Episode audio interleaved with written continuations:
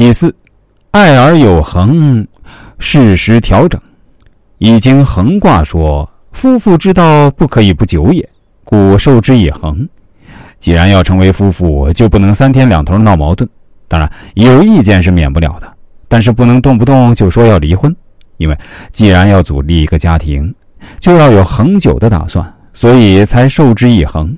我们要么不结婚，要结婚就要做好过一辈子的打算。用一句话来讲，就是“少年夫妻老来伴儿”。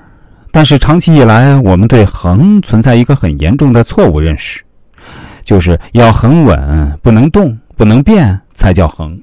这种理解是不对的。我们一定要知道，不变化就是不可能恒久，要有合理的变化。就像我们婚姻的状况有穷富的变化，我们要合理的能够有所往，往穷的方向去，穷有穷的快乐，往富的方向去，富有富的快乐。这叫随遇而安，不是说我只能过好日子，不能过坏日子。其实，夫妻没有共同穷困过，真的不晓得什么叫真情。虽说贫贱夫妻百事哀，可是，在贫困的日子里，两个人相互扶持、相互鼓励，会感觉一辈子的关系是在这种情况下奠定的。不管怎么变，夫妻间只要一辈子天长地久不离婚，只要有一个观念就好了。就是连离婚的观念都没有，这是不可以改变的原则。但是其他的要随时改变。除此之外，还要彼此包容、彼此谅解、彼此帮助。不管遭遇到什么问题，都要共同面对，这样才能长久。第五，各正其位，家和万事兴。我们中国人常把没有生育子女的少年夫妻称为“小两口”。表示结婚之后还需要迈进第二步，至少生个孩子才构成一个完整的家庭。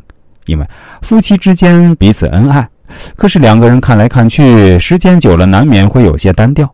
一旦生育子女以后，会在共同教养这个新生命的过程中，不断增加相互的感情、默契和责任感，家庭关系就会越来越稳固。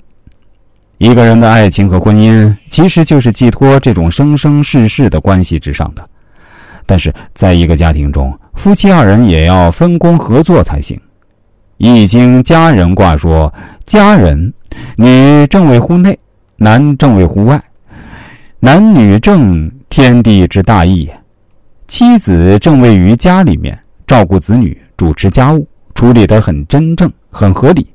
先生到外面去打工，表现得很正直，受到大家的欢迎，都是为了共同的一个家。”这也和家人卦里的卦象上风下火一样，是相互依存的关系。虽然丈夫与妻子对于家庭应尽的职责有所不同，但只要都能守正，各自尽到本分，并且相互扶持，就能建立良好的夫妻关系、亲子关系，家庭就会美满幸福，家业也一定会慢慢兴旺起来。换句话说，两个人一起将爱情和婚姻延续下去，一起将家族的福气做大。这将是人生莫大的意义和价值。